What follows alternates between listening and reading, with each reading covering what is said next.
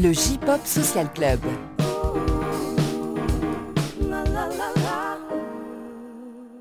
Salut les gens, bienvenue, c'est le J-Pop Social Club. Wouh ouais, le retour, le retour du J-Pop Social Club, enfin un vrai épisode du J-Pop Social Club. Euh, bon, en fait, euh, on va dire que c'est un épisode de reprise. hein. Euh, il est peut-être un poil plus court quand même que ce qu'on. Ah, ça, on sait pas encore. hein. On sait pas encore. Se on on va en profiter. Ouais, ouais, ouais, peut-être que. Mais, mais en tout cas, effectivement, euh, c'est un épisode de reprise et a priori.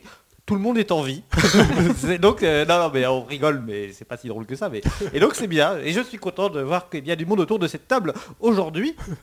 Euh, des habitués. hein, hein, voilà. On- on- Les, on- les tauliers. voilà. Les tauliers. Pour reprendre, faut les tauliers. Euh, D'abord, euh, parmi nous, euh, Dorothée aujourd'hui. Bienvenue. Bonjour. Bienvenue. euh, que dire Comme d'habitude, Bah, euh, voilà, on, te, on te retrouve euh, quoi sur Twitter toujours Euh, euh, sur Twitter et sur Facebook, sur la page Délices et Férocité. voilà. Et je m'occupe aussi de Pibui, qui est un agrégateur de clips officiels d'artistes japonais. Très bien. Ah ouais, voilà, on aurait pu faire ça en dossier, tu aurais pu nous parler pub. C'est trop tard. Et également euh, parmi nous, euh, Alexandre euh, Korita. C'est ça. Bonjour à tous. Bonjour, bonjour. Voilà, pareil. Alors, euh, bah, vous ne le voyez pas, mais on, est, on, a, on a une table super grande, donc on est un peu euh, à- à- à des- à- aux extrémités de la table pour garder le, le mètre de distance réglementaire. hein. Euh, donc normalement, euh, voilà, on fait attention aux gestes barrières et tout ça. Donc normalement, tout devrait bien se passer et personne ne devrait tomber malade Espérons. à- ouais, d'ici la publication de ce podcast. Espérons. Voilà, c'est donc, euh, c'est donc l'épisode du mois de mai. euh, après donc un épisode du mois de mars, euh, Rikiki que j'ai fait moi tout seul, voilà, juste au tout début du, du- confinement, et pas d'épisode du coup au mois d'avril, comme je l'avais signifié sur les réseaux sociaux. Alors effectivement, la question s'était posée de savoir si on enregistrait à distance. Euh, moi, j'ai estimé que c'était pas une bonne idée. Hmm. Euh, déjà, bon, il y avait les- des questions d'ordre technique à régler et je me suis pas vraiment penché sur la question. Ça aurait été certainement possible de trouver des solutions, mais vraiment. Mais surtout parce que pour moi, le J-Pop Social Club, c'est vraiment un moment où on réunit des gens autour d'une table et on parle avec eux. Et C'est- donc, c'est social. voilà, et, euh, voilà, ça- ça- ça- c'est dans le nom. hein. Et donc, bah, faire ça à distance, c'était un peu triste quand même. Je voulais pas euh, tomber là-dedans. Euh, voilà pourquoi euh, j'avais fait euh, ce choix. Bon, et on pourra m'opposer que, que, que, c'était aussi un petit peu de la, une solution de facilité et que ce que vous voulez. Bon, écoutez, voilà. Moi, c'est- c'est c'est moi qui décide d'abord. voilà. L'autorité du chef. voilà. Donc, tout ça pour vous dire quoi Que néanmoins, on est quand même dans l'avant-dernier épisode de la saison, puisqu'on aura un dernier épisode dans, au mois de juin. Nous sommes au mois de mai 2020. Euh, et voilà, et on aura fait une, cette, on aura bouclé cette deuxième saison du J-Pop Social Club, donc euh, quelque peu euh, raccourci par rapport au plan de départ, mais ça, personne ne pouvait vraiment l'anticiper. Voilà, qu'est-ce que je peux vous dire d'autre Bah non, bah rien de plus, si ce n'est rapidement bah, le sommaire, bah, du coup on reste dans le classique, hein, avec des focus, avec les restes de l'agenda, ce, ce qui, ce qui- voilà, euh, Provisoire, en euh, plus, c'est hein, ça, ouais, ouais, euh, soumise à condition. Euh, et bien sûr, on attaque sans plus tarder avec les news. Les news. Les news et on commence avec toi Alex avec un petit point sur euh, bah, les conséquences de cette épidémie de coronavirus sur l'industrie musicale Euh, japonaise. on est obligé d'en parler, je pense. Voilà, Après ça- euh, voilà. deux, deux mois dans cette situation, on pouvait pas y échapper, je pense.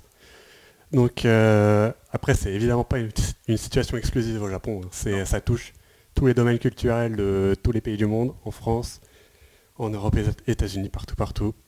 Mais c'est le podcast de la J-pop, du coup, on va parler de la J-music.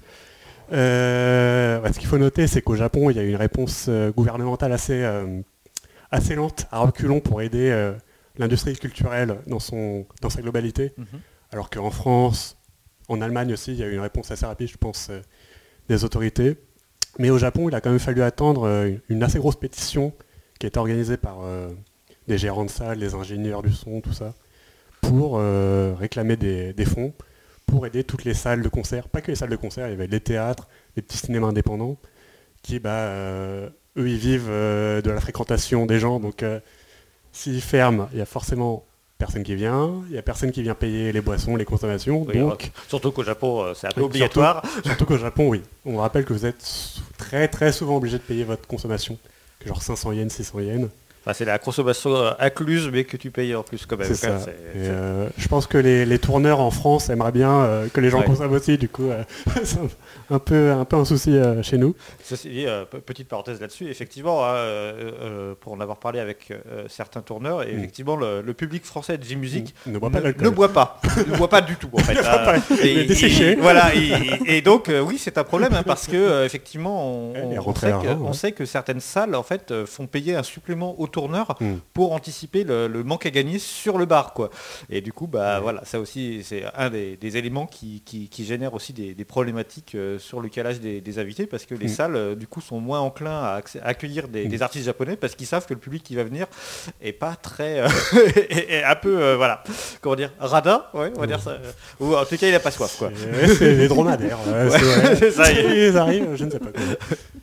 Bon, tant mieux pour. ne buvez pas d'alcool, c'est pas mal. Bref, pour revenir euh, au Japon, euh, donc il y a eu une pétition qui, est, euh, qui a eu lieu mi-mars, je pense, ou fin mars. C'était bah, après que toutes les annulations de concerts se tombent en pagaille.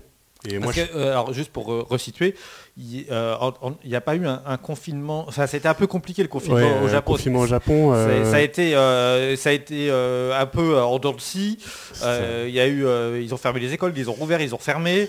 Et quand ils ont fermé les écoles, euh, tous les jeunes en ont profité pour aller à Shibuya. Donc Euh, c'était pas du tout, euh, c'était pas du tout euh, une bonne idée. Et euh, je pense parce que aussi légalement, je pense que euh, le Japon n'a pas forcément les mêmes outils pour euh, Ah oui. interdire entre guillemets les gens de sortir. Oui, ils ont pas. Enfin, eux, chez eux, le confinement, c'est ils euh, demandent gentiment aux gens de se confiner. Mais il n'y avait pas d'amende. Mais si vous voulez, voilà, il n'y a aucune euh, obligation légale. Ils n'ont pas le droit de. Au Et- bon vouloir. euh, Ils sont tellement habitués à avoir des gens euh, qui sont très respectueux des, des- Ouais. des règles et, et des lois que. bah, voilà. Pas forcément, pas tout Ouais, le temps. voilà. On a vu des photos de gens au parc euh, Ouais. très très proches. C'était bon, comme en France, remarque. On a eu pareil au début. Donc, bon. Ouais, dans les rues aussi, à Osaka, il paraît que Ouais. le confinement, c'était pas ça du tout. Ouais, les gens disaient, il n'y a personne, c'est bien, on va pouvoir sortir. Ouais, sauf que tout le monde pense la même chose. Ouais. Donc ça change rien. Enfin bref. Bon, pour le coup, les gens n'étaient pas dans la salle de concert. Et c'est Ouais. bien le souci sur, euh, sur ce dont on parle.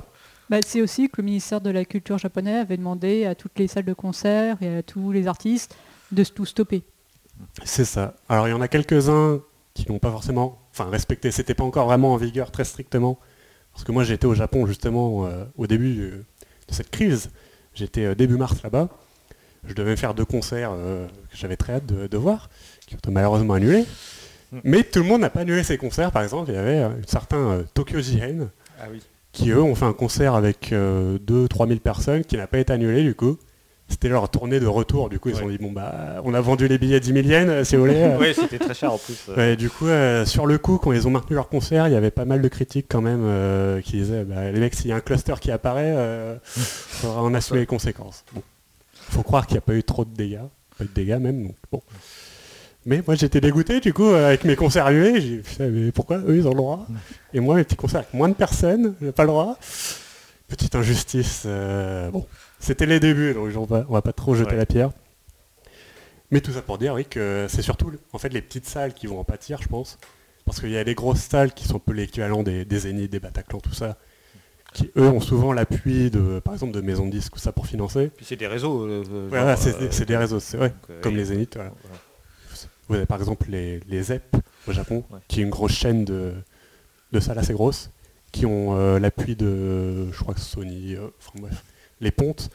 Mais quand vous faites une petite salle de 100 personnes, où c'est pas forcément des gros artistes qui viennent, où c'est des amateurs qui viennent, tout ça, bah c'est pas forcément euh, facile de survivre. Il y a déjà euh, quelques petites salles un peu, surtout en province, en province entre guillemets, qui euh, bah, ont dû mettre la clé sous la porte. Il y en a beaucoup qui disent bah, cette année, si on peut pas reprendre les activités, on va pas s'en sortir. Donc ils ont demandé l'aide du gouvernement. C'est encore assez timide, hein, même moi j'ai pas forcément tous les détails parce que c'est toujours très compliqué, Ouais. même à l'heure actuelle. Euh, surtout que les annulations continuent de, de pleuvoir. L'état d'urgence sanitaire est toujours en vigueur jusqu'à fin, ma- ah, fin mai normalement. Mais bon, on sait pas. Euh, conséquence, bah, les festivals de cet été, Rock in Ouais. Japan, Fuji Rock, Summer Sonic annulés. Enfin annulé ou repoussé, mais euh, repoussé à quand je ne sais pas. Ouais, Si c'est pas en été, je sais pas trop s'il y a un intérêt. Après, avoir les la saison des cyclones et tout, c'est quand même moins- fun. euh. Mais, du coup, euh, ça a aussi un, un impact sur, par exemple, des ventes d'albums qui n'ont pas pu sortir en physique, vu que le Japon c'est encore un pays qui est très basé sur le CD.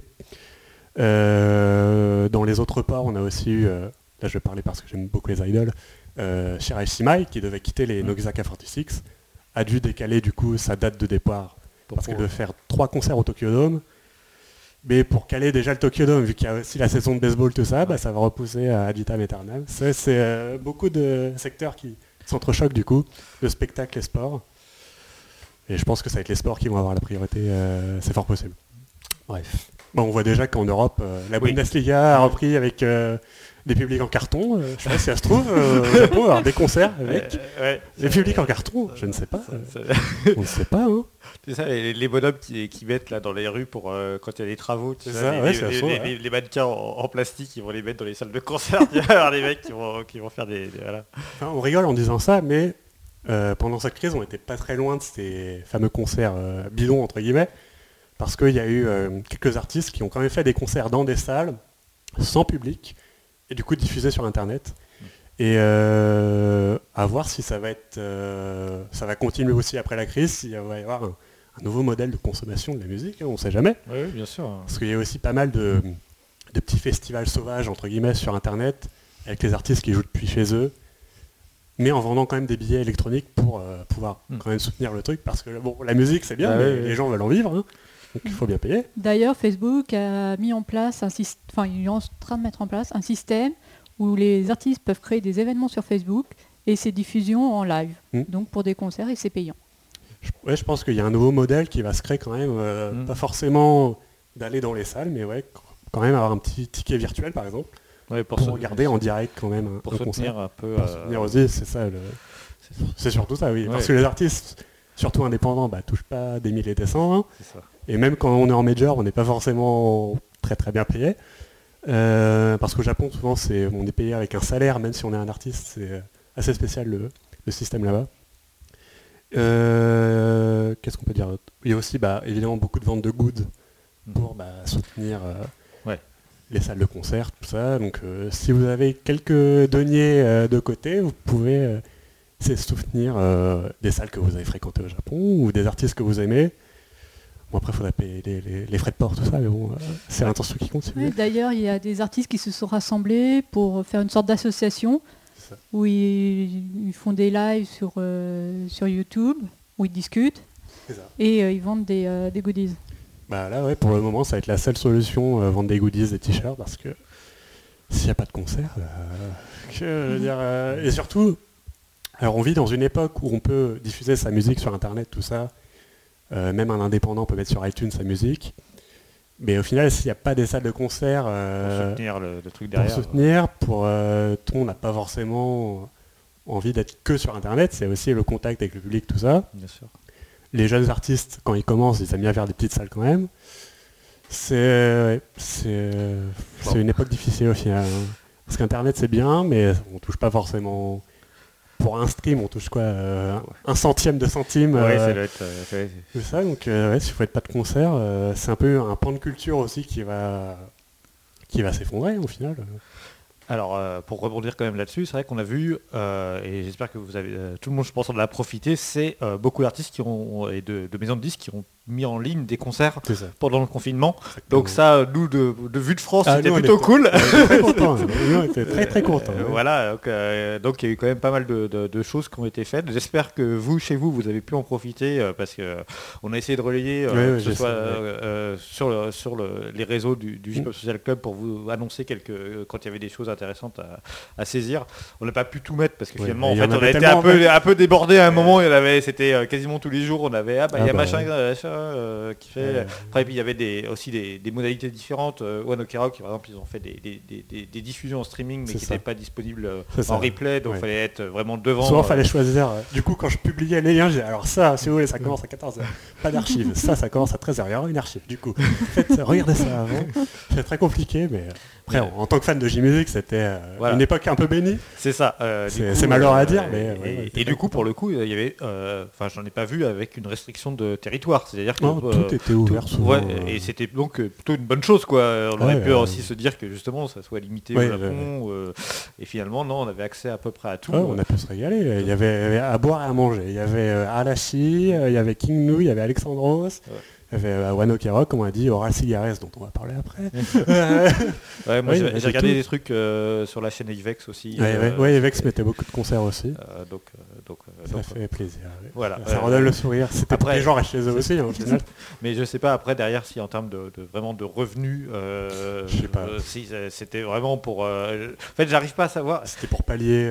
de- voilà, je sais pas si c'est vraiment d'un point de vue économique ou d'un point de vue de communication ou euh, simplement. euh, et j'ai l'impression qu'il y a quand même eu une espèce d'effet boule de neige, c'est-à-dire que ça a commencé par certains. ouais. Et puis Et les après, autres tout le monde en a se, sont, enfin, se sont dit, bah, il faut qu'on soit à la hauteur aussi et qu'on le fasse la même chose. Si on le fait pas, euh, Ouais. on va passer vraiment pour des. des- pas- enfin, voilà.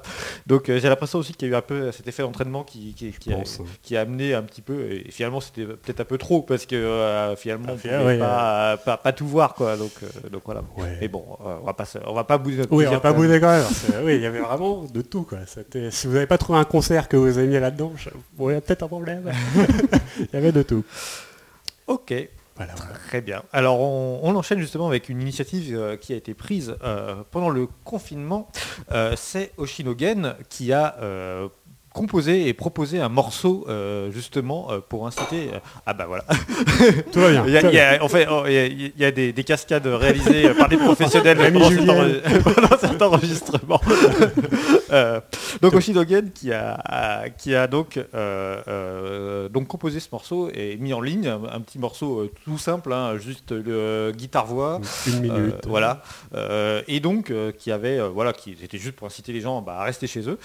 Et euh, un morceau qui a été mis en librement en téléchargement. Donc euh, voilà, euh, même encore euh, à ce stade, je crois que vous pouvez le récupérer Oui, si oui, tout vous, à fait. vous voulez. Euh, et il est même maintenant euh, disponible sur les différentes plateformes.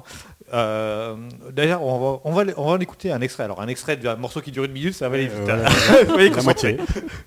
たまに重なり合うような僕ら 扉閉じれば明日が生まれるなら遊ぼう一緒に Voilà, mais euh, pourquoi on vous en parle? On vous en parle aussi parce qu'il y a eu une polémique autour de ce morceau euh, vis-à-vis, euh, voilà, la, la sphère politique s'est emparée de- de- du phénomène parce que faut dire ce qu'il y a, ça a été un phénomène. Ah le oui, morceau a été Tout le monde a repris, voilà. a interprété le truc. ouais. et du coup, Shinzo Abe, donc le premier ministre japonais, euh, a eu l'idée, euh, enfin lui ou son, son- son- son Le équipe de communication, a eu l'idée de, de- de- de dire bah on va produire nous-mêmes une vidéo euh, à partir de, de ce morceau. Et alors, comment dire, on, on a quand même une vidéo de d'un politique. euh, bah voilà, on le voit Shinzo Abe Avec chez lui en train de lire un bouquin, en train Avec de son chat. voilà. enfin, de siroter son thé. Ouais. c'est, c'est, c'est- enfin, on a l'impression d'être 40 ans en arrière Ouais, quoi, en termes de com, de com politique. On, on a l'impression, voilà, on, on pourrait imaginer Giscard ou Pompidou, euh, ça marcherait.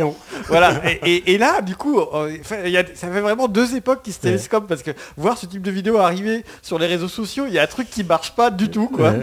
Et en tous les cas, euh, bah voilà quoi, ça, ça a pas manqué de faire réagir euh, Oshidogen, qui a, qui, qui, bah, qui a trouvé, euh, qui, qui a dénoncé en fait cette Enfin, récupération. Il n'a euh, pas dénoncé, lui, vraiment. Il a dit euh, on ne m'a pas consulté. Donc Ouais. bon. Enfin, je pense que il y a- voilà, ça fait un peu quand même une récupération du, du phénomène. euh, ah oui, bah, euh, car- euh, carrément, voilà. ouais. Et donc effectivement, on peut comprendre aisément que, que, que, euh, que enfin, c'était pas le, le, le- le- le but premier de ce morceau. Bah, surtout que ça arrivait quand euh, les musiciens demandaient encore des aides euh, parce qu'ils galéraient. Du coup, il y a le mec, il met la musique, il caresse son chat, ouais, c'est bon. c'est vrai que ah, c'était assez, assez Le timing était vraiment très mal trouvé. Ben voilà, donc euh, bon, euh, on, on vous mettra peut-être le, le- Je sais pas si la vidéo a peut-être été strikée entre temps, Je sais pas, vu, vu le bad buzz. Si elle y est encore, j'essaierai de vous mettre le lien quand même, parce que rien que pour le principe, elle, elle vaut le coup d'œil quand même cette vidéo.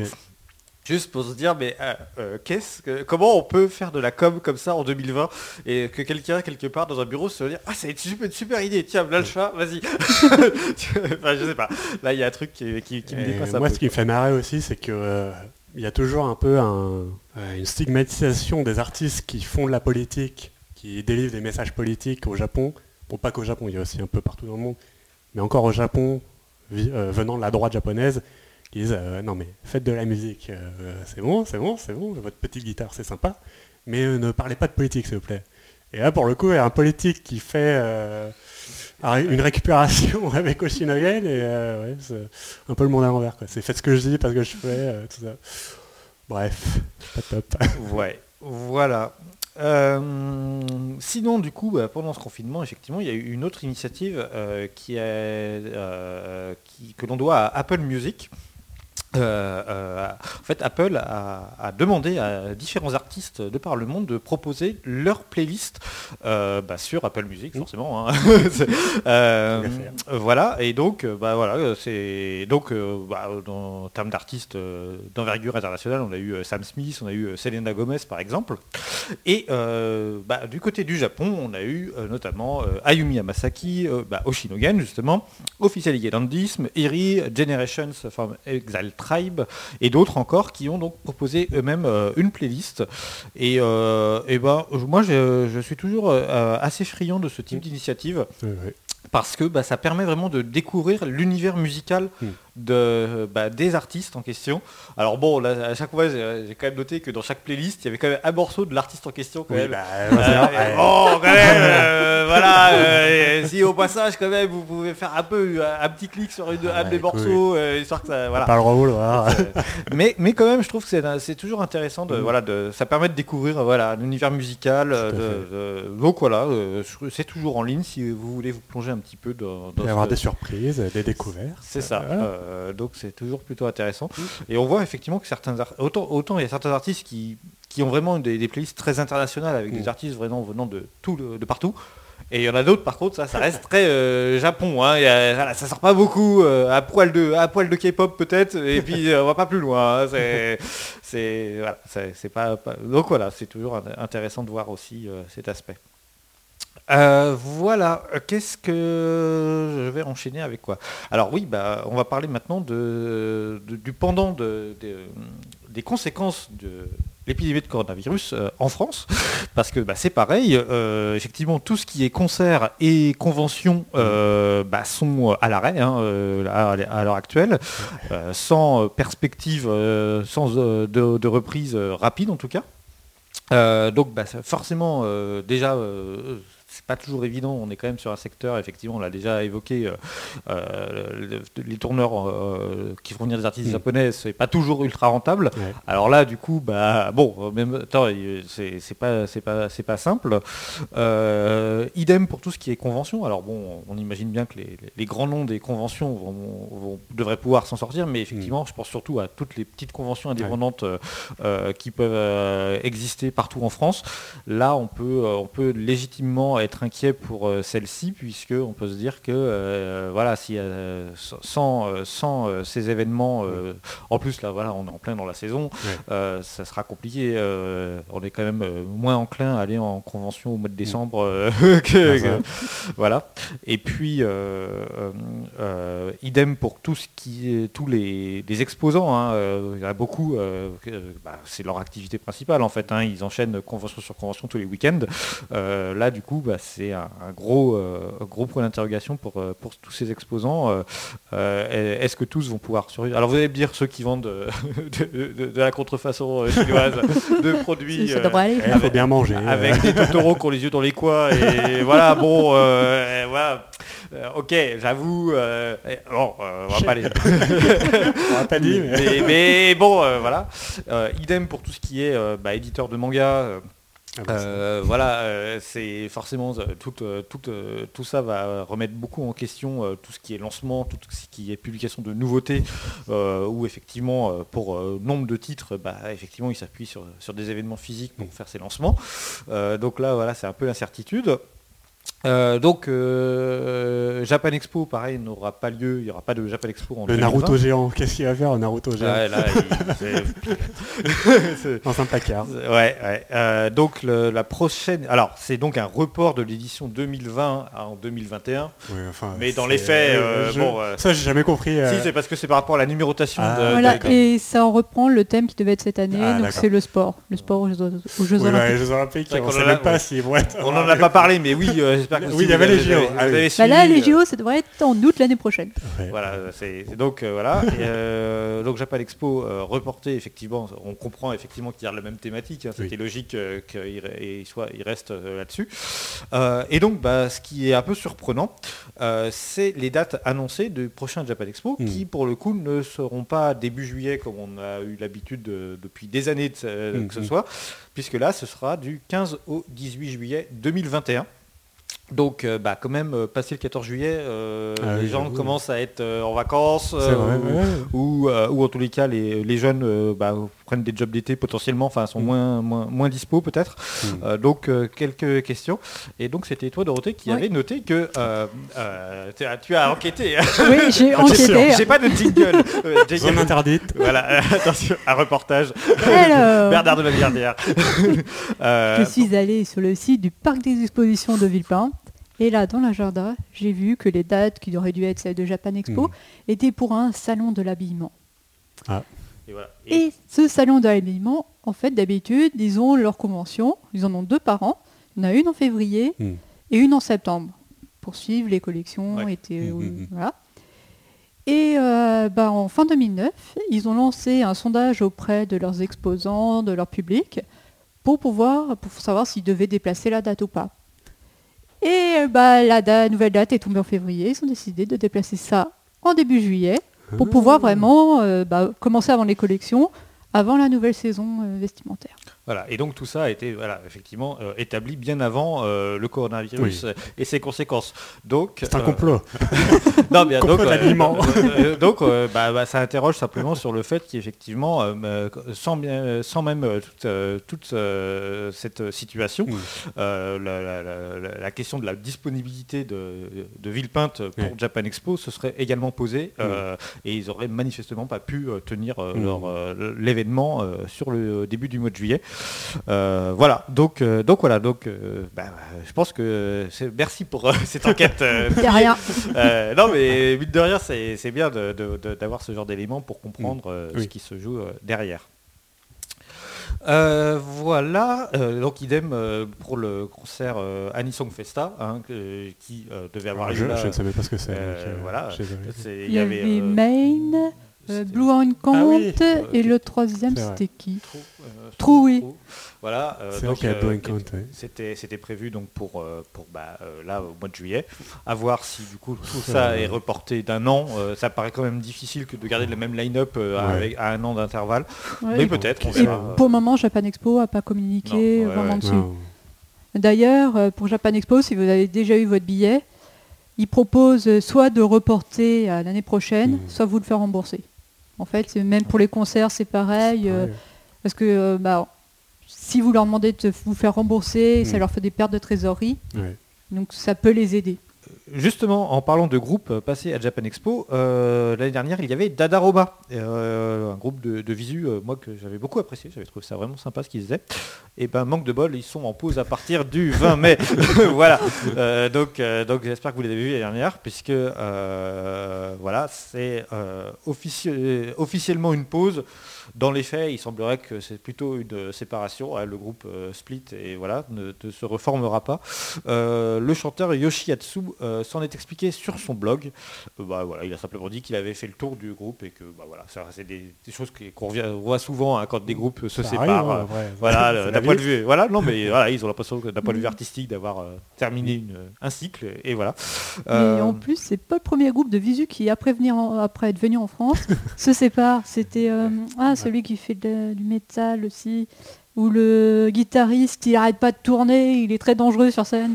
Euh, Euh. Nocturnal, Blue Ah. Bloodlust, oui. ok. D'accord. Bon, bah, comme quoi, euh, ça leur peut-être réussit que- pas de venir en France. Ouais, hein. Peut-être que leur objectif final c'était venir en France et ils se sont dit, bah, c'est bon les mecs, on est venu en France.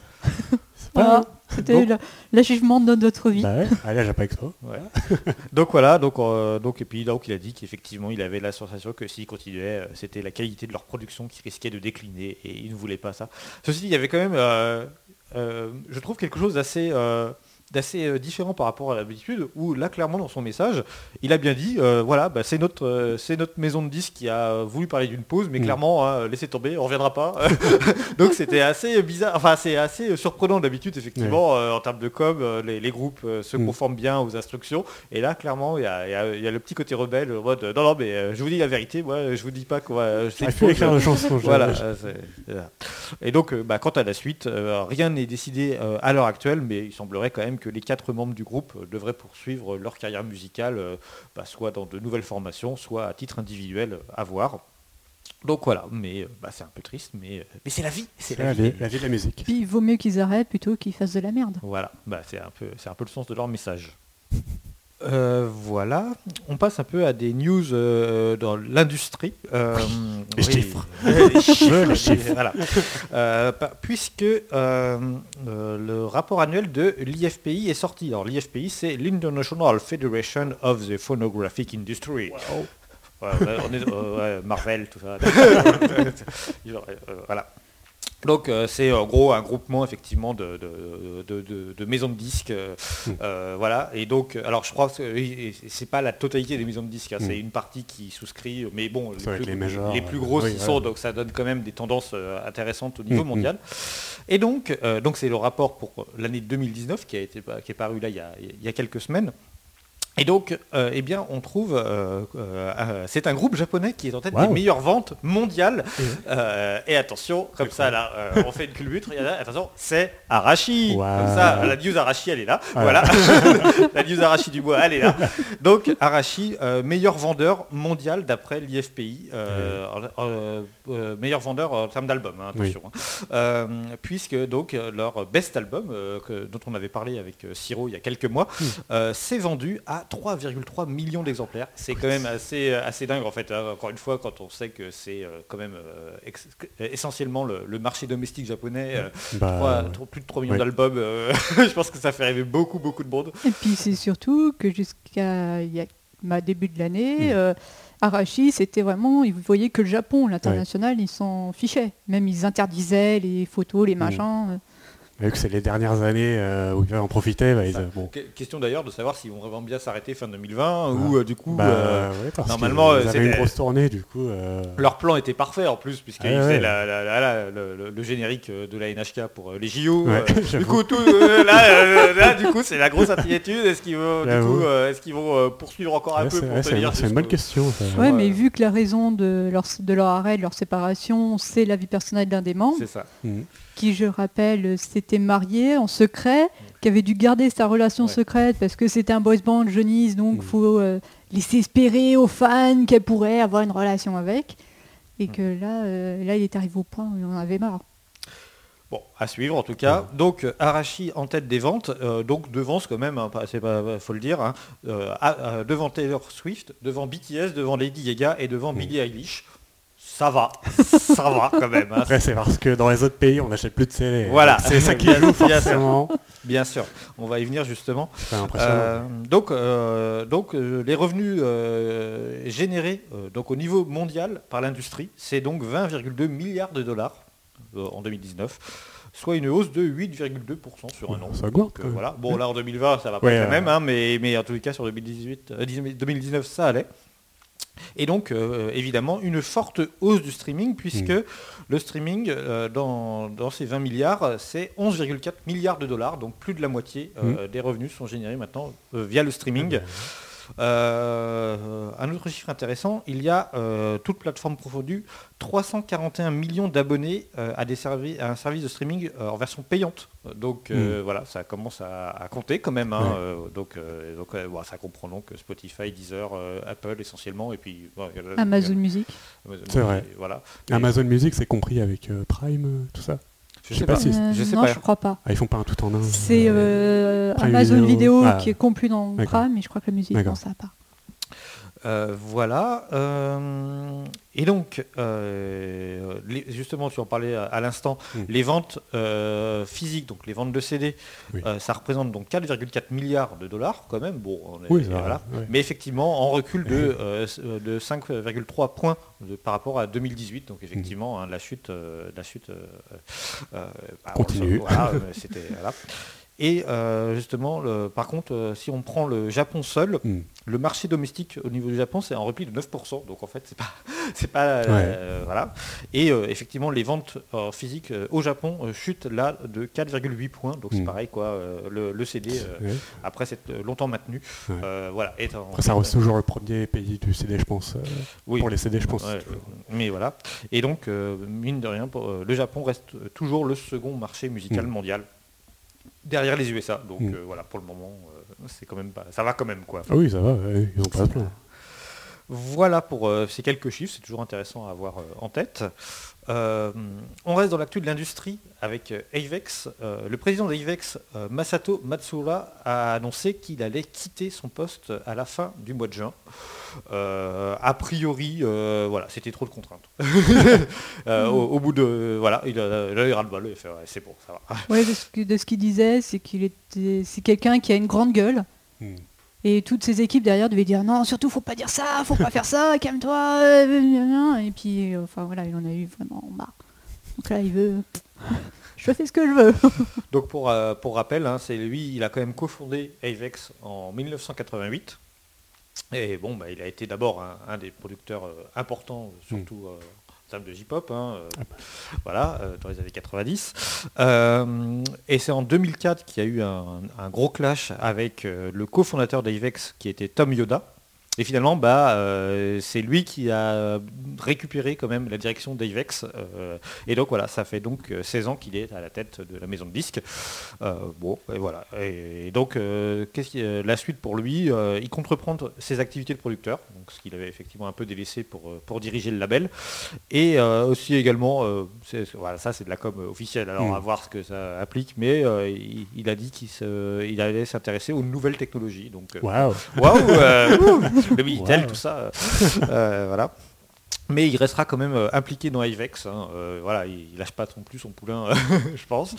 Et donc, c'est le directeur général actuel, Katsumi Kuroiwa, qui va lui succéder en tant que PDG. Donc, a priori, pas de révolution en vue. Mmh. hein, on va rester dans les mêmes logiques. Il n'y a pas de raison que... Soit avec, ça n'a jamais vraiment changé. euh, Voilà. Mais euh, bon, en tous les cas, à voir si effectivement il y aura quand même euh, des choses qui vont évoluer avec, euh, avec Mm. ce changement à la Mm. tête euh, de Avex. Mais après, Avex, quand même, au niveau de la communication euh, sur Internet, Mm. c'est quand même les meilleurs pour, au niveau des majors japonaises. C'est euh, sur YouTube, euh, très rapidement, ils ont mis les clips de leurs artistes. En plus, ils ont classé par chaîne. Dans les titres des artistes, ils précisent bien quand c'est des, euh, des clips premium. Alors que d'autres, c'est pas Ah le oui, cas. souvent, Donc quand on clique dessus, on se retrouve réservé au membre premium. C'est vrai. c'est vrai. Donc non, c'est enfin, voilà, c'est plus au niveau international où ils ont un peu de mal, même s'ils ont un bureau en Amérique. Mais vrai. sinon, au niveau internet, c'est c'est quand même ceux qui se débrouillent le mieux. Bon, en tout cas, euh, on, on peut donc es- espérer en tous les cas qu'il n'y ait pas rétropédalage et que euh, on fait ah, on va fermer tout ça. voilà. Donc, euh, donc voilà. Et pour parler d'Avex encore, euh, juste très vite, cette année, il y a une série sur euh, la J-pop des années 90 et qui se focalise en fait sur Avex. Et dans le message du, du monsieur, il disait euh, je vais retourner à mes heures de gloire, un peu comme à l'époque euh, que vous avez vu dans la série. En fait, il disait Je vais redevenir le producteur que j'étais comme dans cette série avant. Ouais, Peut-être que ça lui a fait un peu flatter l'ego. Ouais. Il dit Ouais, j'étais cool en fait. Et on termine avec euh, un petit clin d'œil. Euh, vous avez peut-être vu ça passer ça sur vos réseaux sociaux. Euh, c'est euh, Yu Kikawa, donc euh, une des idoles euh, précédemment qui était chez Upfront, euh, voilà, euh, qui euh, compte des trucs. Alors euh, voilà, euh, si vous, sous, vous, euh. vous vous êtes fait chier pendant le confinement, dites-vous qu'il y a des gens qui s'emmerdent encore plus. Euh, voilà, c'est Pour possible. profiter les autres. euh, voilà, et donc bah, on l'a vu compter, euh, genre euh, décortiquer un épi maïs pour compter le nombre de grains de maïs sur un épi. Euh, voilà, après un kiwi, une fraise. Voilà, bref, Enfin, c'est un peu, euh, bah, c'est un peu la tristesse quand même, quoi. C'est- c'est- Pour travailler votre japonais, s'il vous plaît. 1, 2, 3, 4. Ouais, ouais, oui, effectivement, C'est vu les comme ça. Ou sinon, il y a Yoshiki qui propose ses cours d'anglais. Euh, Et donc, bah, f- voilà, euh, ça a été donc effectivement un peu, un peu re- quand même retweeté pas mal parce qu'on se dit, mais what the fuck? Euh, Est-ce que Shinzo avait à compter? C'est Astro hein Mais en tout cas, bon, bah, c'est quand même un peu triste que ça, elle fasse parler d'elle grâce à ça et pas grâce à sa musique, quoi. Mais Et en bon, fait, euh. Je- Bah je sais pas euh, du tout. euh, oui oui enfin à ma connaissance euh, Ouais. enfin je crois euh, enfin voilà donc bon bah c'est comme ça hein, euh, mais mais voilà donc euh, si vous voulez euh, euh, un peu de soutien montrez faites un petit like euh, ouais ouais c'est bien vas-y compte euh, compte des Ah, trucs Peut-être euh, pas trop tard parce qu'elle va recommencer. voilà Et voilà voilà pour euh, ces news Euh, et puis bah on enchaîne avec les focus Focus. Les focus euh, on revient à des valeurs sûres Et oui. et, et avec toi Dorothée on parle de Acid Black Cherry Voilà, donc euh, comme Coretta en a parlé, tous les artistes mettent des concerts en ligne sur YouTube, etc. Mais souvent c'est limité. Donc si vous écoutez ce podcast dans quelques mois, vous risquez de plus euh, pouvoir avoir accès à ces lives. Donc j'ai choisi un live qui a duré indéfini. Donc euh, C'est bien comme ça, vous voyez, il y a, il y a- il y a une- il y a- le- le- le- la, la- la replay value est importante sur Voilà. épisode. Vous pouvez l'écouter dans, dans, dans, dans 10 ans, ou peut-être pas, dans, dans, dans, dans 6 mois, ça sera toujours valable. Donc c'est un, un concert qui a été posté en fin 2016 en version intégrale. Alors il se déroule le 1er août 2015 sur les- le Maishima à Osaka. C'est une petite île artificielle entourée par l'eau avec la mer, tout ça. Magnifique paysage, le ciel est d'un bleu éclatant. la mer brille sous le soleil. Et il fait 38 degrés. Ça, c'est bien. C'est au mois d'août au, au Japon, quoi. Vrai. Oh là, là c'était quand même pire que d'habitude. Et euh, donc il y a dans de la fosse, donc c'est un concert en plein air. Dans la fosse, il y a 35 000 personnes. Toutes ces personnes sont là gratuitement. C'est un concert Mmh. gratuit. Et euh, donc dans la fosse, on a euh, les membres du fan club. On a les membres du site euh, mobile Jeanne d'Arc, qui n'existe plus. Jeanne d'Arc à l'époque, il euh, existait. Voilà. enfin, il existait. Encore. N'était pas officiellement dissous. Il y avait une partie de la fosse réservée aux personnes qui s'étaient inscrites au préalable, et là, tout derrière, tous ceux qui venaient euh, qui n'ont pas payé. Voilà. C'était vraiment, ils ont fait ça bien pour que tout le monde puisse venir, avoir sa chance d'avoir un ticket, etc. Ils ont même fait une zone repas-boisson C'est bien. avec des noms euh, en, En rapport avec en rapport Oui. avec l'album, C'est bien ça. le dernier album. Des petits jeux de mots chez Sarah. Donc sur ce concert, donc on avait euh, Yazoo euh, et ses euh, quatre musiciens. Et en fait, c'était le troisième concert de 2015. Donc ça fait une série des free live. Ils font ça tous les quatre ans. En fait, pour la fréquence, ils se sont euh, rapprochés des Coupes du Monde de foot. Hein D'accord. Et il y en avait eu un en 2011. Pareil, ils l'ont mis en ligne. Et donc, euh, donc ouais, celui-là, c'était Osaka. Donc, avec le petit nom ABC Dream Cup 2015 Love. Donc, un petit jeu de mots sur ABCD. Ah, Moi non Le Love, bah, c'est en rapport avec le nom du dernier album qui était Elle. Et pour la Dream Cup, je laisse mes collègues regarder le magnifique logo pour... Ah, euh, bon, euh, vous verrez.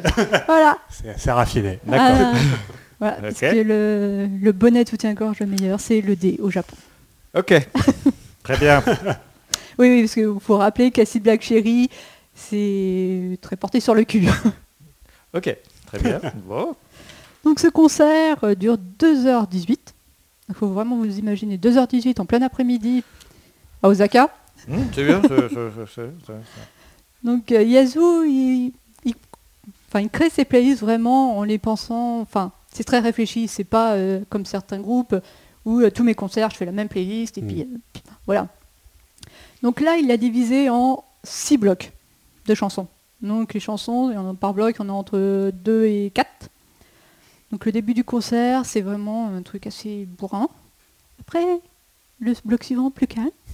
Puis de nouveau bourrin, puis plus plus calme. Puis bourrin, oui, il finit très bourrin. D'accord. Et bon, Yazoo, il court, il saute partout. Et il chante pour de vrai. Faut le préciser. C'est certain. euh, Et euh, donc il fait euh, un rappel à la fin. Donc là, rappel, euh, deux blocs de, chansons. Et le rappel, comme d'habitude, il commence par une partie acoustique. Il avait deux de ses morceaux. Alors ce- cette fois, il a pris des morceaux de l'album 2012. Le premier, c'est So Good Night. Et le deuxième, Sonoi Karu Kurumade. Donc il s'avance sur la scène, c'est une scène hantée. Donc ils s'avancent au bout de la scène, au milieu des spectateurs. Ils sont posés avec leurs instruments, une petite guitare euh, acoustique, un petit tam- tambour minuscule. Et ils chantent comme ça. Et puis tout le public reprend. S'il adore ça, faire reprendre par public. Et après, bah, il finit avec, euh, avec trois morceaux euh, bourrins. euh. Voilà, dont Ra Cohen, qui parle de Love Hotel. Oui, oui. Ouais, c'est bien, on est, on dans le thème quoi. Ensuite, il enchaîne sur S2M, donc sadique. et- Mais bon, le, dernier morceau, c'est 20th Century Boys, donc qui est en rapport avec le manga du même nom et Mm. la chanson, voilà, où c'est euh, ce qui nous sauvera en gros, c'est la musique. C'est bien. Message. Oui, oui, c'est très. Et après, on a, bon, à la fin du concert, on a toute une partie où on les voit euh, bon, chanter les médiators, mais aussi des préservatifs. Très important. Euh, un bah, concert euh, d'Asty Black Cherry sans préservatif à la fin, ce n'est pas un concert d'Asty Black Cherry. donc, voilà, et pour, euh, bah, ils ont filmé ça, donc ils ont pris les gros moyens. Hélico, la grue, les grues, euh, les camions avec les grues. À un moment, il y a Yazoo qui monte sur un pour euh, longer la fosse. ok. Donc c'est une, grosse scène. Et en fait, donc là, il y avait 35 000 spectateurs, mais sur les deux autres concerts, donc à Shiba, il y en avait 40 000, et à Nagoya, il y en avait 25 000. Donc en gros, ça fait la contenance, euh, ça fait 100 000 personnes, Mm. ça fait plus que le Stade de France. Mm. Donc concert gratuit, donc tout était assez frais. Faut aussi imaginer Ouais, ça. euh, Ah ouais. Ah, c'est- l'argent. Parce que Ya- c'est- Yazoo, Sympa le cadeau quoi. Yazoo, il est aussi coproducteur de son propre projet. Mmh. Et lui, c'est, euh, il sait très bien que si euh, il veut avoir des fans et s'il veut faire plaisir aux gens, s'il veut les garder, à un moment donné, il faut faire des sacrifices financiers. Et ça, les free live, c'est ça justement. C'est leur montrer que, voilà, d'une manière désintéressée, il va remercier ses fans. D'accord. Et il sait que plus tard, bah, ses fans, eux, ils vont aussi remercier en achetant les albums plutôt que d'aller pirater à droite à gauche, euh, d'aller à ses concerts aussi. Non mais l'initiative est belle quand même. Enfin, Ouais, euh, euh, Surtout cette ampleur, parce Ouais. que les concerts gratuits, ça se fait assez souvent par d'autres artistes, mais souvent c'est euh, genre à Yoyogi à Tokyo, et c'est genre euh, 2000 personnes, et vous faites 4-5 chansons Ouais. pour promouvoir votre truc. Mais oui, là j'avoue que réunir Ouais. des dizaines de milliers de personnes avec une setlist assez longue, ouais, c'est impressionnant. Ouais, et c'est aussi pour ça qu'à Chéri, quand il était encore en activité, c'est bon. Là, il est en arrêt pour maladie. Et Là, il est euh, en chômage partiel Plus aussi. d'argent. plus d'argent. il est en train de se remettre en forme. Et Quel euh, âge ce bon monsieur euh, il doit avoir la quarantaine. Oh, ça va. Mais il est déjà le cou un peu cassé. Mais oui, c'est en gros, donc il fait du rock. Mm. Et à l'Oricon, le dernier album, il était premier ou deuxième. Donc euh, il a fait une tournée des arénas au Japon, euh, sold out. Les albums, oui, ça se vend très bien. En plus, les albums, il les vend souvent en, trois sortes, quand j'en avais déjà parlé. Un avec les chansons, un avec les chansons plus des clips, et dernier chansons plus des chansons live. D'accord. Ça c'est le secret de la scène musicale japonaise, Ouais. c'est on vend l'album en plusieurs, plusieurs Ah, versions. en fait, là, là c'est pas d'un point de vue mercantile. Ah, c'est vraiment parce qu'il sait très bien que certains, euh, ils s'en foutent des tout, clips, ouais. d'autres s'en foutent des lives, Ouais, ouais. d'autres aiment que les clips, d'autres que les lives. Donc, Ouais. voilà. donc il essaye quand même. euh, De contenter tout le monde. Ouais. ouais. Puis il met pas des tickets de loterie dedans comme euh, chez Exil on fait. Ou voilà. Ok. Donc bah on écoute un, Un extrait. extrait.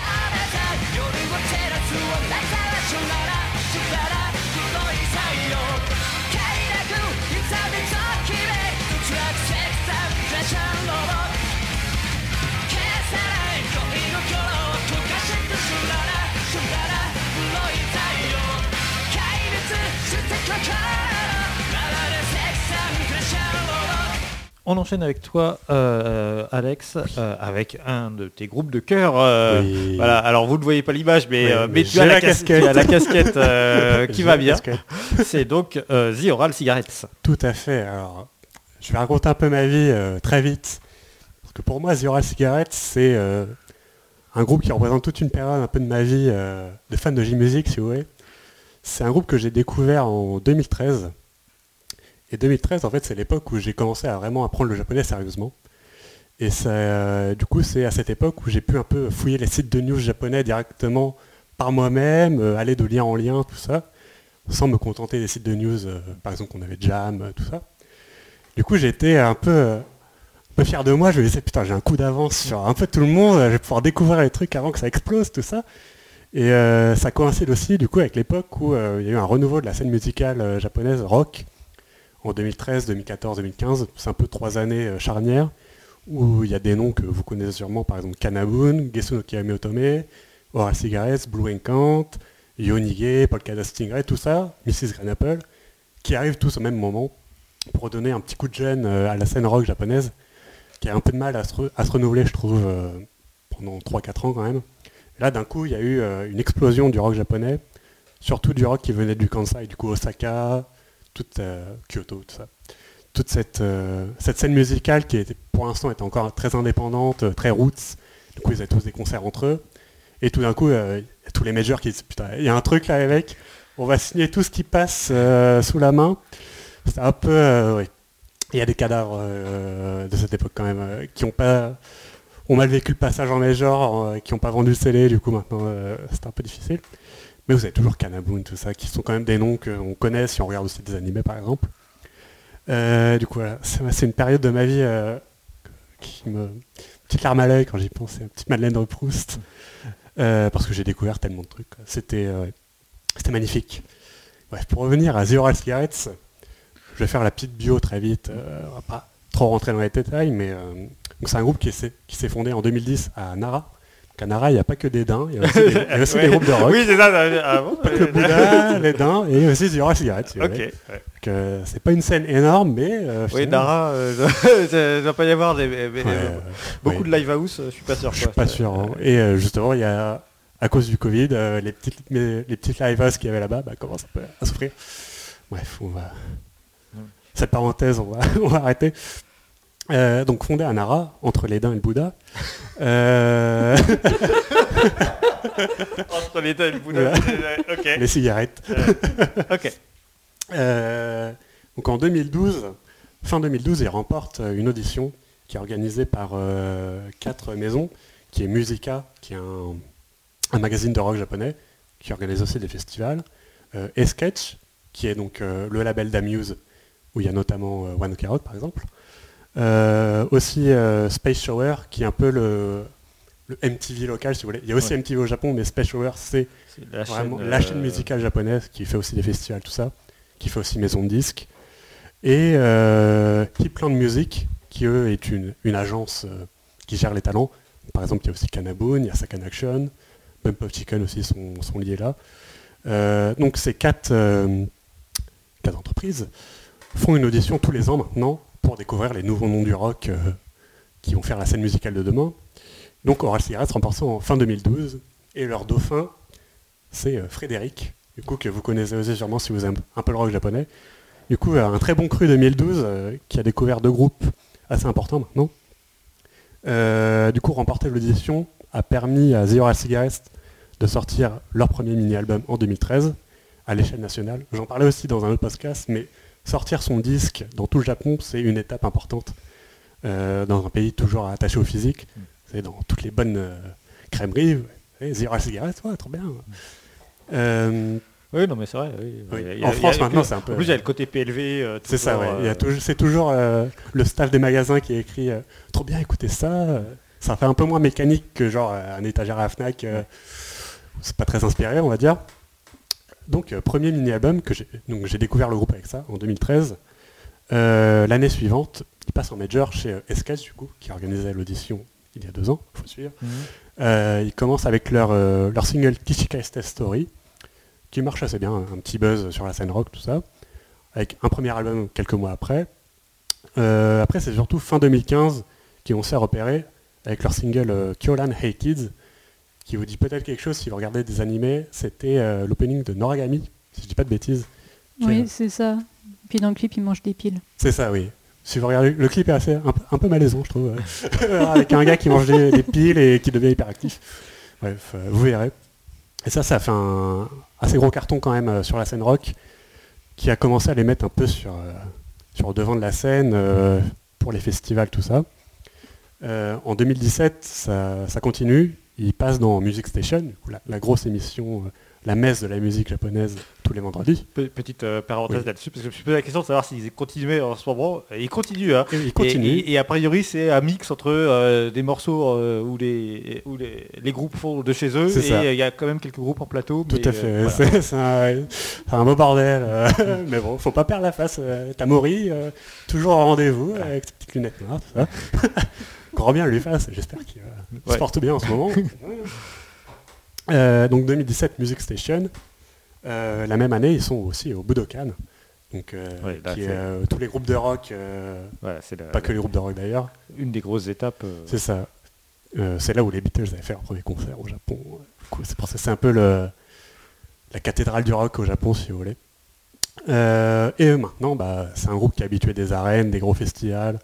Ils font, soit ils sont en tout premier dans les festivals, du coup pour lancer les hostilités, soit en dernier pour, pour terminer. ouais. pour terminer quand tout le monde est rassemblé à la grande scène.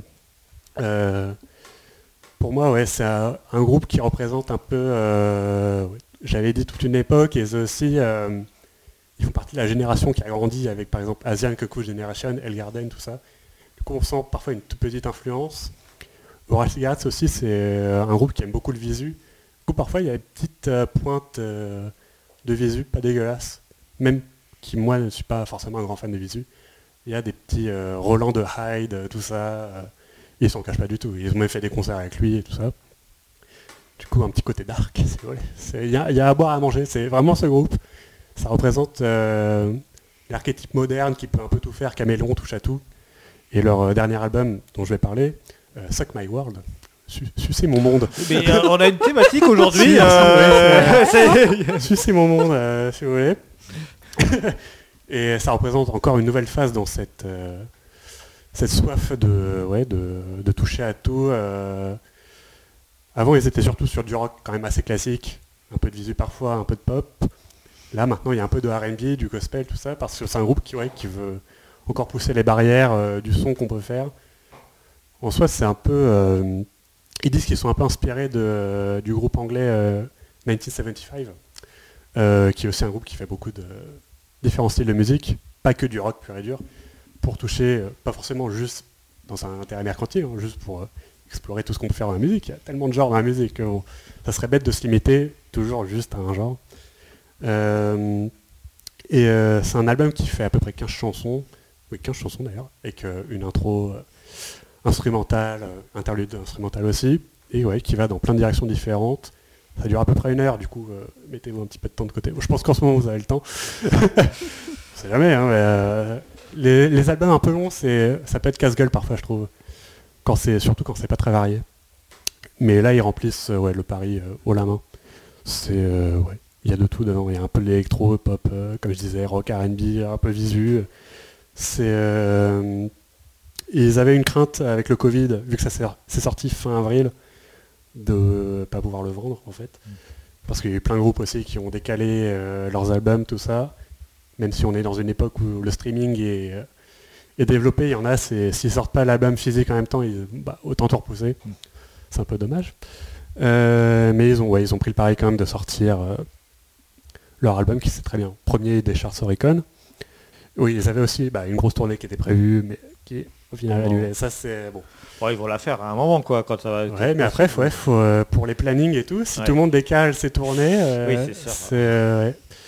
Bon, ils sont en major, tout ça, donc je pense qu'il y a quand même le soutien de leur maison derrière, mais ouais. Pour booker des arènes et tout, euh, c'est un peu le revers de la médaille, c'est vrai. C'est, vous êtes connu, faut booker vos arènes un- peut-être un an à l'avance, tout ça. Bon, on va voir comment ça va évoluer, la scène musicale, euh, ces prochains mois. J'ai peur que ça soit un peu la guerre. Euh, surtout avec les gens qui vont encore avoir peur de sortir, je pense. Ouais, que les- on est encore dans l'inconnu. hein. Ouais, ouais, complètement. Parce que tout à l'heure, je voulais faire la partie l'après-Covid, mais ouais, en fait, je ne sais pas. Je que personne ne sait. Et puis euh, on imagine mal des, des concerts avec des gens à un mètre de distance. Bah, euh, c'est compliqué. Surtout quoi. quand t'as 20 000 personnes. Quoi. Ouais, mais là, ils sont en train de faire des études pour savoir s'il n'y a pas une sensibilité due à la génétique. Et qu'en fait, les Japonais seraient moins sensibles au Covid que les Européens. Bon, bah, on va tous déménager au Japon. Ouais, mais Ouais, non, t'auras pas la ouais, faut. pourras pas rentrer. Ah, voilà. Ça sera pour tes descendants, mais pas pour J'ai toi. j'ai la casquette. Et en parlant de concert, euh, moi c'est un groupe que j'ai vu en tout quatre fois, je pense, au Japon. Première fois, c'était en 2015. C'était mon tout premier concert au Japon de ma vie.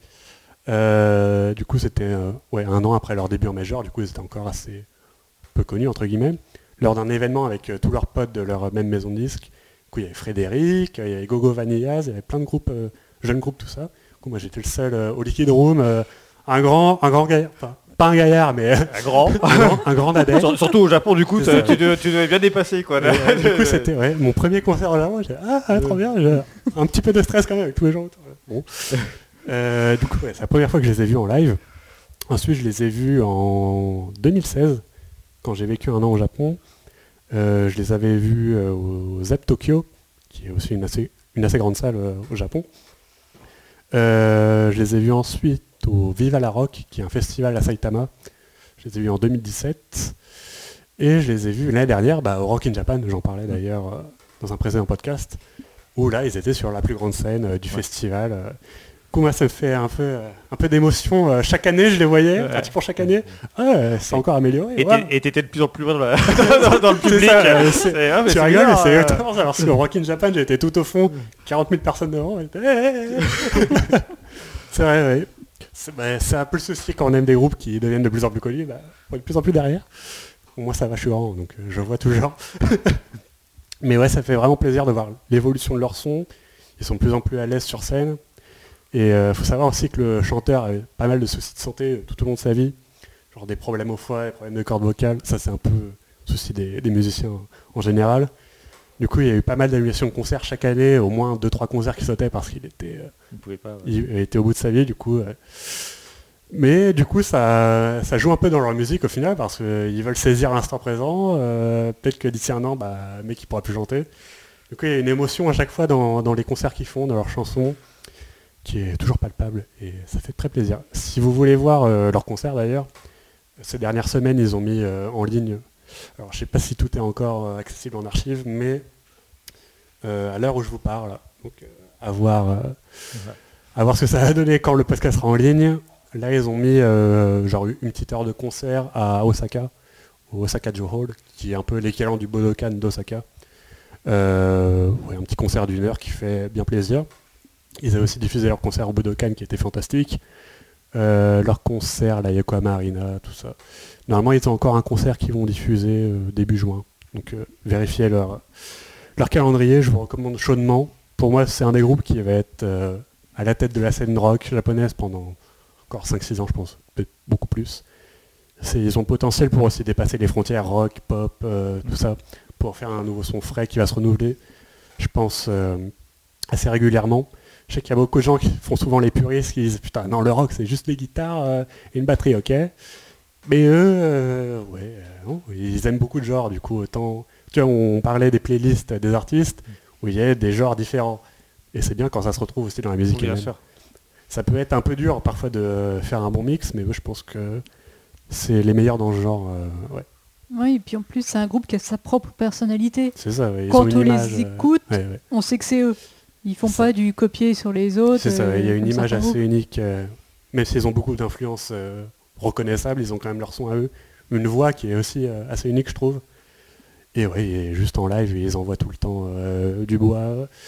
Bon, je vais dire que leurs fans en, en concert sont pas très organisés. euh, c'est une, fanbase encore assez jeune. Du coup, ouais, c'est, euh, bon, on fait des pogos sans faire attention euh, aux gens derrière. tout ça. Ouais. Je me fais vieux, peut-être. C'est, c'est peut-être ça. Oui, tu vas te faire vieux. hein. Ou alors tu fais pas trop trop de concerts de métal en France. hein. C'est vrai, c'est vrai. Mais Donc- oui, leur, leur, euh, public a un peu une réputation au Japon d'être bon, euh, un peu teubé, si vous voulez. bon, euh, C'est ouais. c'est- Bah, les groupes qui font un peu du son qui tâche, souvent, c'est, euh, Ouais. ça va avec euh, l'ambiance. Bon. Mais Oh. moi, je, je suis assez paisible, c'est pour ça. je- Euh, bref, On écoute un extrait. on du va coup. écouter un extrait de Suck My War, qui est leur cinquième album major, avec Slowly but Surely I Go On.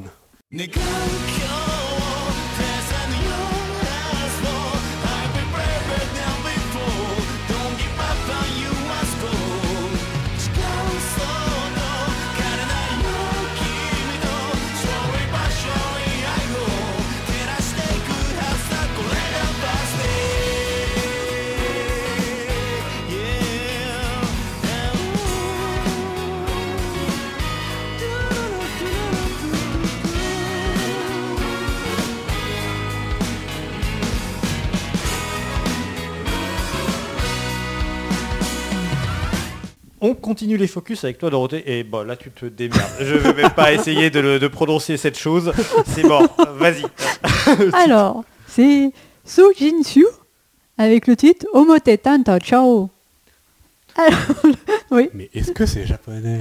Le nom du groupe, non, Oui c'est ça. parce que, chinois. ouais, ouais, voilà, je suis quand même, mais c'est euh, un groupe japonais. D'accord. Donc ça veut dire les... Ah mais s'il y a des pièges comme ça, moi. Euh, Depuis le temps qu'on dit que les japonais, c'est les chinois. Voilà. Ah, eux, voilà, les ils ont tout compris.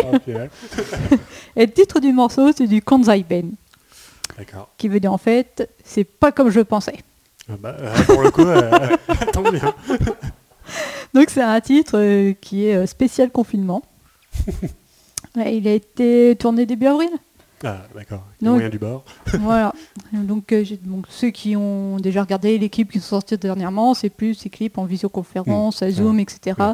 Chacun dans sa petite maison, Mm. avec sa caméra. On s'en fout de la tronche, on s'en Ouais. fout du décor, on fait ça à l'arrache. Comme ce podcast. Bon dites donc, euh, excusez-moi, mais on, est- on- on fait ce qu'on peut. Il y a, il y a Il y a quand les même des, cookies. il y a des cookies quand même. Je suis désolé. hein. Alors je mange. Et ben eux, ils ont trouvé un autre moyen de respecter les distances sanitaires. Alors déjà, tout le monde porte un masque, bien sûr, hein, obligatoire. C'est quand même chiant pour chanter quand même. euh. On y arrive. en fait, ils trouvent une astuce. Mais attendez, on n'en est pas encore là. Donc, ils ont tourné dans un live house, le Greenhouse, et dans ses environs. Alors déjà, le clip commence avec le chanteur qui explique pourquoi, comment ils ont fait, etc. Il est tout seul à sa table avec son petit smartphone sur le, sur le trépied et il y a un technicien avec lui. En fait, ils sont que donc les quatre membres du groupe et le technicien. C'est tout.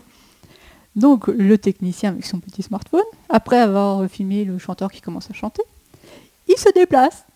Donc il fait, euh, il sort l'affiche euh, parce que les euh, View Shin Shu devaient euh, une tournée de prévu dans les house, dont celui-là. Donc ils sortent euh, la petite affiche du euh, promotionnel euh, du concert qui n'a pas eu lieu, non Et puis il descend, il va à l'entrée euh, du live house, et là dans un coin on voit le batteur sur sa batterie. D'accord. Donc quelques images du batteur. Le technicien repart. Et là, le van, où tu as le bassiste, qui est pareil dans le van en train de jouer. Et ensuite, il se déplace. Il va commencer à aller un peu loin, beaucoup très loin, pour aller dans un parc un peu plus loin, où là, tu as le guitariste euh, en train de jouer. Alors, il faut aussi savoir que ce groupe-là, ils sont des costumes de scène. C'est pas le jean, t-shirt, non, non. C'est le slip kangourou et la petite veste des livreurs japonais. Donc, le slip kangourou très très saillant. Ah, il y a une thématique. Vous dites qu'il y a une thématique. J'ai bien compris. hein, Il y a un message. hein. Et donc, euh, bah, le chanteur, lui, il se retrouve à chanter tout seul dans son petit smartphone. Donc, il peut enlever son masque. D'accord. Oui. Mais derrière son masque, il est tout bleu. Il a le Covid. euh, Je ne sais pas. il est tout bleu. C'est une référence aux berbères euh, dont les vêtements déteignent sur leur peau, qui se trouvent être bleus. Mais Parce que c'est si profond. hein. donc les Jujinchu, en fait, c'est un groupe qui s'est créé en 2002 et leur truc, c'est être un groupe comique. Euh, ils ont fait euh, donc bon, déjà leurs vêtements, tout sur scène, dans les clips, c'est tout le temps pareil. Et ils font des morceaux, par exemple, ils en ont fait un où euh, ils font une paella. Enfin non, il faut un nabbé. Et à la fin, celui qui fait le nabbé mange une paella. ils ont aussi écrit le blues du moustique. Donc avec le petit moustique euh, qui se promène, qui veut piquer des gens, mais que les gens ils veulent pas qu'il soit piqué. Donc ils sont- voilà. C'est super japonais quand même. hein, que ce genre de truc euh, chez nous, euh, si t- c'est- ça serait quoi l'équivalent? Ce serait un truc genre euh, Michael Youn, Michael Youn un peu. Catherine. Ah, non, même Michael Youn, c'est un peu... C'est pas... Non, c'est trop vulgaire par rapport à eux. Eux, quand même, il y a quand même une certaine classe. hein. Catherine, euh. C'est difficile, hein, ouais, il y a Ouais, pas ouais, vraiment, c'est- difficile de trouver vraiment des, des- ponts. Donc, bah, on écoute un extrait.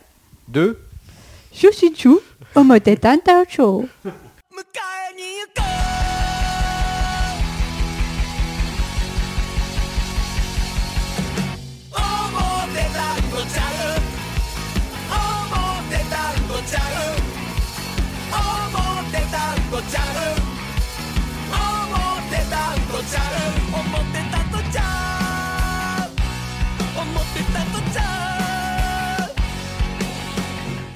Dernier focus de ce podcast avec toi, Alex. Euh, un artiste qui vient tout juste de démarrer, qui s'appelle Vondi. Oui, Vandy, c'est un jeune artiste. Alors jeune euh, littéralement, parce qu'il a que 19 ans encore. Ah oui. Euh, c'est un artiste que j'ai découvert l'année dernière, à l'automne à, peu- près.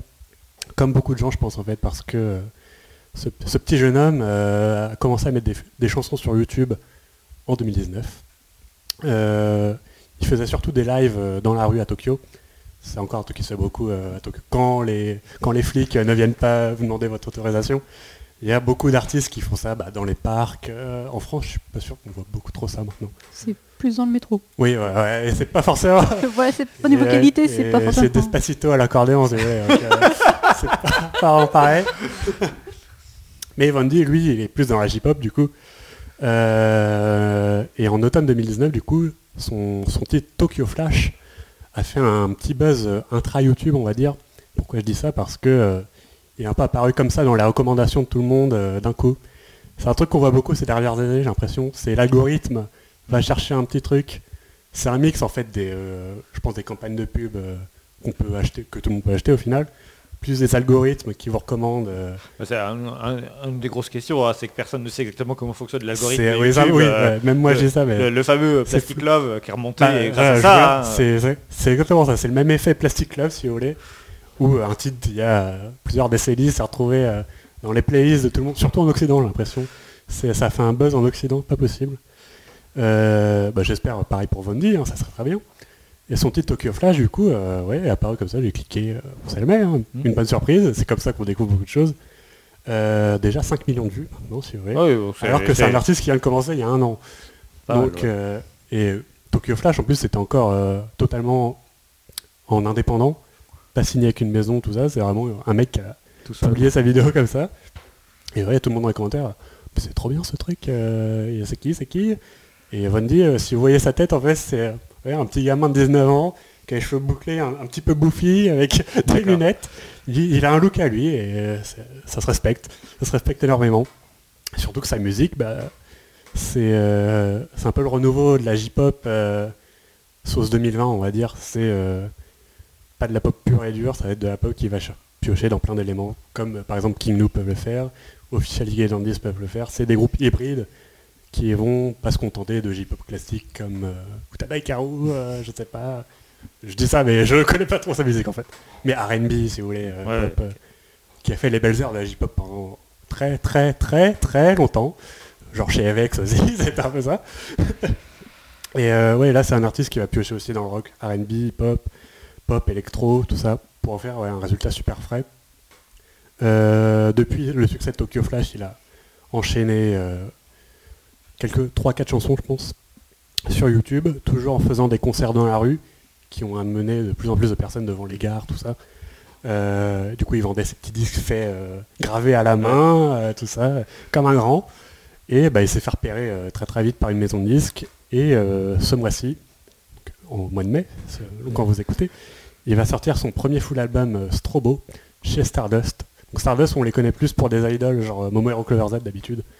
Mais euh, là, ouais, un artiste. Ça m'a un peu étonné de voir ça, mais tant mieux pour lui. Euh, donc son album Strobo. Et euh, sur cet album, il y a déjà deux chansons qui ont été utilisées pour des dramas. Donc, euh, ouais, donc il est sur la bonne. il il, a, est- il a pris le. il démarre très bien sa carrière. tous, ses, tous ses clips pour le moment ont pratiquement tous au moins un million de vues. Alors ouais, il y a encore six mois, personne ne le connaissait. Ouais. c'est les nouvelles technologies. Ça se trouve, Evex vont faire pareil. Profiter de YouTube. Euh, après, le- avec le confinement, je sais pas s'il y a encore des artistes qui vont jouer dehors euh, dans la rue comme ça. Ou On- alors tu auras un périmètre à C'est respecter. ça, euh, Ouais, euh, c'est aussi un truc assez typique du Japon, c'est vrai, des artistes qui commencent dans la rue et qui au final, euh, bon c'est sur- surtout avant, à l'époque où Internet n'était pas très développé, mais euh, des artistes genre Yuzu, tout ça, qui ont commencé dans la rue, avec leur petite guitare. Yui. Oui, je pense que Yui, Miwa, euh, Alexandros, ils jouaient aussi euh, dans, ouais, dans la rue, euh, ils ont mis très longtemps à, à devenir des stars aussi. Mais Vandy, ouais, 19 ans déjà, euh, un album prévu en major, euh, je pense que ça va être ouais, un des nouveaux visages euh, sur qui il va falloir compter pour cette, ce- cette nouvelle décennie.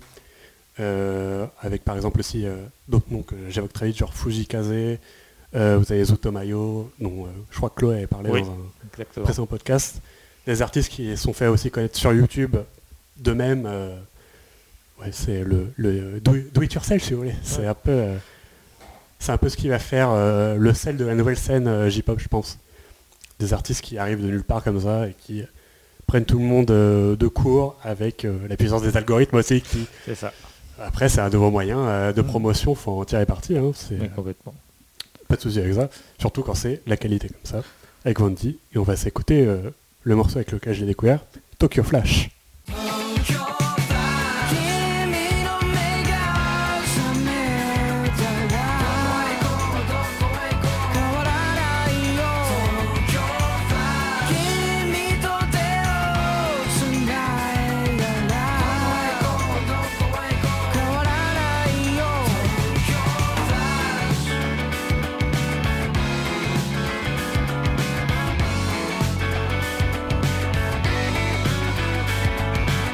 Voilà pour ces magnifiques focus de qualité. Et on termine avec un petit bout d'agenda. C'est parti. L'agenda. Bon alors l'agenda, on va arrêter. Je vais arrêter de. J'ai décidé d'arrêter de vous annu- annoncer tous les concerts qui étaient annulés pour ne conserver que ceux qui n'étaient pas encore annulés. Enfin, dans les cas, pas annoncés annulés pour l'instant. Donc on doit vous dire que pour le moment, le premier que j'ai trouvé dans la liste, euh, c'est prévu pour le 7, euh, pardon, pour le 8 juillet. Euh, Oui, c'est David en- qui sera en concert au backstage. Alors, il est- son concert était prévu au mois d'avril, et donc ça a été reporté théoriquement au euh, 8 juillet. Mais évidemment, c'est largement à confirmer. Ouais. Euh, si ça vous intéresse, vraiment renseignez-vous, vérifiez bien que ce concert aura lieu.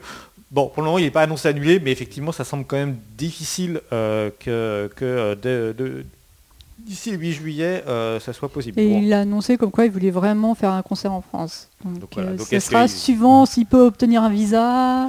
C'est ça, oui, parce Ouais. qu'au-delà de même de la question de la salle, il y a simplement la question du voyage. qui- Est-ce qu'on peut sortir du Japon déjà Et est-ce qu'on peut rentrer en Europe ouais, Euh, Un concert à Roissy.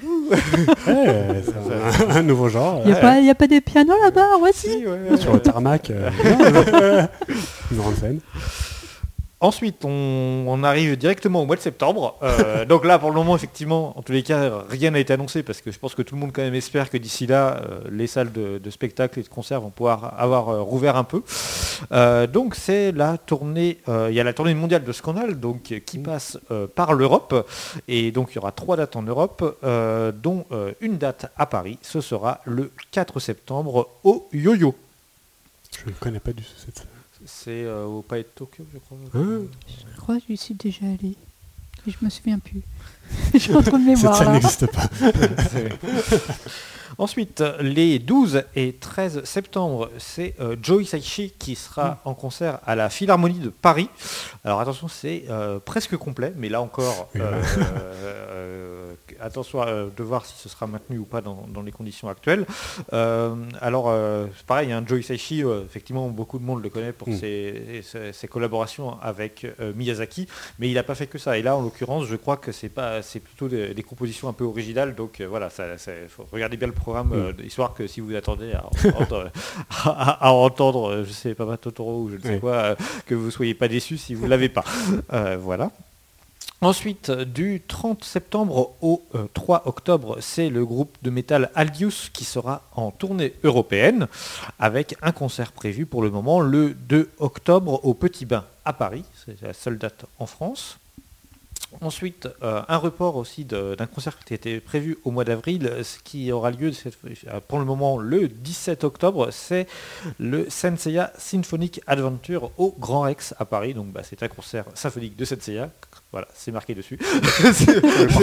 Euh, voilà. Euh, sachant que de toute façon le concert était d'ores et déjà complet euh, au mois d'avril, à voir du coup dans quelle mesure peut-être des places vont se libérer suite à ce report, peut-être potentiellement si ça vous intéresse. En tous les cas, c'est euh, c'est pas juste un concert où on reprend a priori il y a vraiment une, une vraie intention euh, de, avec de, créative derrière, avec vraiment euh, des arrangements spécifiques pour ce concert et donc ce serait une première mondiale. Donc voilà, on est au-delà de, voilà, du simple concert symphonique de, de musique d'animé quoi. Et on termine l'année, là aussi, avec un autre euh, concert de symphonique. Ce sera au Palais des Congrès le 13 décembre. C'est euh, Final Fantasy VII Remake Orchestra World Tour. C'est bien, allez, continuez là. euh, voilà. Donc, bah, comme son nom l'indique là aussi, hein, un concert symphonique des musiques de Final Fantasy VII. Forcément, Le remake. euh, on va pas euh, étrangement, oh le remake est sorti, oh bah tiens, si on faisait un concert. Oh, bon bah voilà, Hein, euh, et ils ont raison, euh, tant qu'à faire, mais là encore, bah, à confirmer d'ici d'ici le mois de décembre. Voilà, il y a des choses qui commencent timidement aussi à pointer le bout de leur nez sur 2021. On a un peu de marge, on en reparlera. Euh, euh, Pour l'Onness, donc l'Onness qui devait faire sa tournée là maintenant, elle est reportée d'un an. Et pour la date euh, à Vauréal, je vous conseille de prendre vos places maintenant. Parce que déjà l'année dernière, enfin cette année, il y avait quasiment plus de places en vente. Donc euh, si vous voulez, c'est maintenant. Voilà. Euh, voilà pour euh, tout ce qu'on a dans l'agenda euh, pour le moment, en, en espérant quand même que ça, que ça, que ça grossisse un petit peu. Euh, on sait que, euh, que euh, Radwimps va faire des dates euh, en- aux États-Unis et c'est annoncé une tournée mondiale, donc on peut espérer qu'à un moment le groupe euh, passe par l'Europe. Mais euh, donc dans Est-ce ces qu'ils vont se replanter euh, comme à l'époque en ah, France là, euh, je, bah, je pense que là, la, la donne est vraiment différente et je pense que là, euh, voilà, entre avec euh, les, les deux succès des films de. Shinkai, euh, là, je pense que euh, voilà, et on peut espérer quand même Mm, qu'il y ait plus de monde. Euh, donc voilà, mais pour le moment, rien d'annoncé euh, officiel et je pense qu'effectivement, c'est un peu tôt. euh, Mm. Aucun tourneur à l'heure actuelle ne veut s'avancer sur des dates pour après avoir à rembourser tout le monde. Enfin, c'est c'est des, des contraintes que personne ne veut prendre dans- en l'état actuel des choses. Euh, quelques remerciements pour terminer ce podcast. Euh, Myrtille, Nicolas, François et Tanja. Oui, c'est toujours les mêmes, mais voilà, ils sont fidèles au poste.